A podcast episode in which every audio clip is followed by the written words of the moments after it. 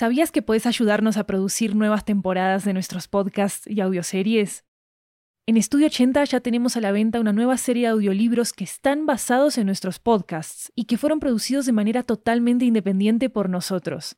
Tenemos audiolibros de muchos géneros, comedia romántica, terror, crímenes reales, comunicación y lingüística, comida, estilo de vida, historias de migración y mucho más. Varios de ellos están disponibles en español, inglés, italiano y francés. Conoce nuestro catálogo en 80estudio.com, diagonal audiobooks, y encontrá los títulos en libro.fm, Apple Books, Google Play, Storytel, BookBeat y en tu aplicación de audiolibros favorita. Muchas gracias por tu apoyo.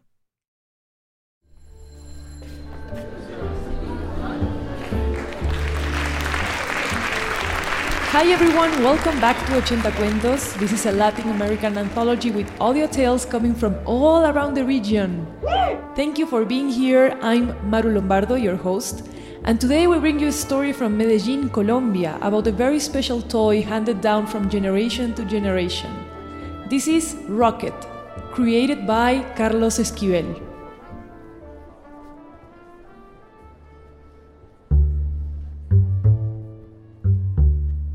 Today is December the 24th. I am Nicolas Ramirez Otif. I am 40 years old, and for some years now, I've been remembering a story my father used to tell me when I was a child about a wooden rocket he gave me. Now, I want to record it because I'm about to give a rocket to my daughter, and I always want to remember where it came from. Well, here we go. After my grandparents died, my father, Mateo, moved with Aunt Berta to Bogota. She was over 70 years old already. Mateo was only 10 when he moved. He had always lived in Medellin, where he was born. Aunt Berta's apartment was a huge place for the two of them, like a big cavern with its echo and everything. She gave Mateo a tour and also showed him the attic. In there, Mateo found a wooden trunk that he imagined was a great treasure chest. Aunt, what's inside? Well, little things, mijo. Well, may I see them? Maybe some other day, sweetie. It's full of old things, and you're gonna get all sniffly with all the dust. The attic was right above Mateo's room. He was going through a very difficult time, and although he received calls and all the love and support from other family members, Mateo spent most of his time alone, watching television or playing with his cell phone. A few weeks after he moved in, there was a city-wide power and internet outage.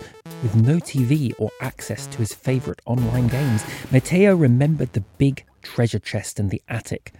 So he went upstairs, and after dusting it and checking that it was unlocked, Mateo decided to open it. He found storybooks and old toys inside. Mateo got curious about two tin cans held together by a string, a telephone. Then he took one can and began to talk on one end. Space Captain, Space Captain, we need help. The evil intergalactic pig is attacking us. We need a proton cannon. I repeat, we need a proton cannon. Space Captain, Space Captain, Space Captain, our force. Our force field won't hold out much longer. Help us. This is Space Captain. Hold on if you can. We're coming to the rescue. Space Captain? Is that you? Or are you a ghost? I'm the Space Captain. We're preparing the rockets for rescue. And no, I'm not a ghost. Um, but you don't sound like the Space Captain. He has a loud voice. Who are you really? I'm the Space Captain. Do you want me to save you, or do you want to get eaten by the galactic pig? No, the Space Captain has a loud voice, like a gorilla. Who are you for real? reveal my secret identity to you if you tell me yours first. I am Mateo. Are you an invisible monster? You're a very bad space warrior. You told me who you are without a fight. But no, I'm not a monster. And I'm not invisible either. My name is Sarah. my name? Mateo, are you in good health? I'm fine, and you? Fine, but my neighbor died yesterday. A lot of people are getting sick. Oh, yeah, my aunt said it's because of the COVID. But we're not going to get vaccinated because the vaccine has a Bill Gates chip that's controlled the mind. COVID? A chip that what? Mateo, what what day is it today? Tuesday. Today isn't Tuesday. Today is Sunday. No. Today is Tuesday because yesterday was Monday and I see little dolls on TV. Dolls? VT? What's that? Um, tell me the full date, please. March 16, 2021. That's that's not possible. Tell me, what are the dolls in the VT or TV or whatever? You're from the future. This is incredible. It's like a Jules Verne book. Mateo, today is Sunday, March 16th, 1919 for me. My father explained everything until at the end, Sarah finally understands. Mateo and Sarah talked about everything. As the days and weeks passed, their friendship began to grow.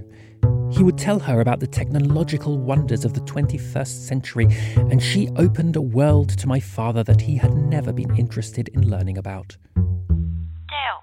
Tell me a story. Okay, let me look for it on my cell phone. No, make one up. I don't know how to tell stories. Um, well then I'll go. I'm gonna tell you a story about a robot that talks like this.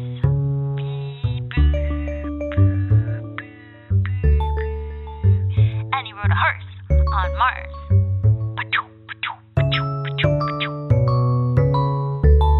What do you want to be when you grow up?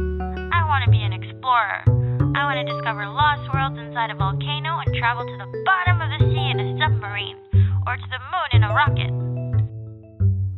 One day, Sarah stopped talking. Mateo spent hours lifting one of the cans joined by the thread, but he heard nothing on the other side. Days went by, and there was only silence. My dad became sad.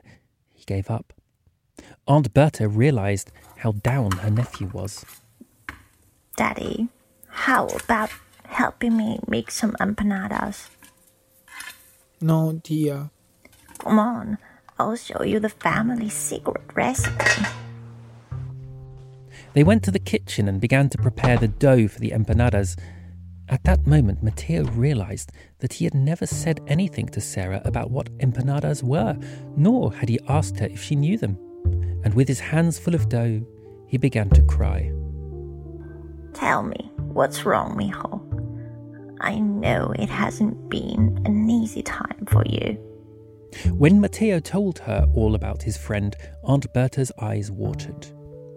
Papito, you're too little to understand all this, but I must give you something. Aunt Berta left the kitchen, and when she came back, she brought a wooden rocket. The wooden rocket I have with me now. She told him that her mother had a friend named Sarah who died of the Spanish flu, and that she asked her mum to keep a gift for her friend from another time if he ever showed up. Aunt Berta gave my father the wooden rocket, which had already lost its colour. He took it in tears, and they both embraced in a big hug. Dad told me that was how he stopped playing so much with the computer, watching so much TV. Since Aunt Berta gave him that rocket, his imagination started to fly. He always thought of Sarah and he didn't remember her with so much sadness anymore. He told me that he felt he had to pay tribute to her, that he had to play until he couldn't, because that's what she did. She played and fooled around until her last days. And since then, my father lives like that, with a smile that he wants to pass on to his children. And that, now, well, that I want to pass on to mine.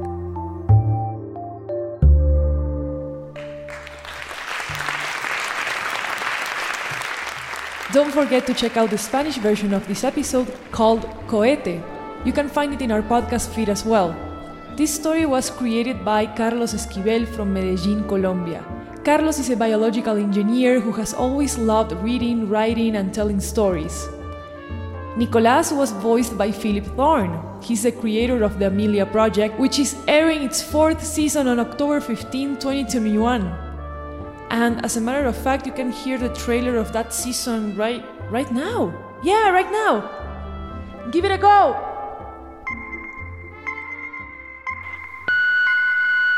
Congratulations. You've reached the Amelia Project. A new life awaits. If you're not serious about this, hang up. If you continue, there's no way back. Leave your message after the beep. Enter the offices of the Amelia Project and be ready for surprises, twists, and turns. Follow the Amelia team as they help their clients fake their deaths and come back with new identities, whilst the team themselves are on the run from MI5. The multi award winning comedy series releases a star studded fourth season, autumn 2021, featuring guest actors such as Zach Valenti from Wolf 359, Beth Eyre from Wooden Overcoats, Carly Fish from Jules and James, and Ben Meredith from Stellar Firma and the Magnus Archives. If death and disappearances, comedy and crime sounds like your cup of cocoa, the Amelia Project is the podcast for you. Search for the Amelia Project wherever you find your podcasts. And remember, leave your message after the beep.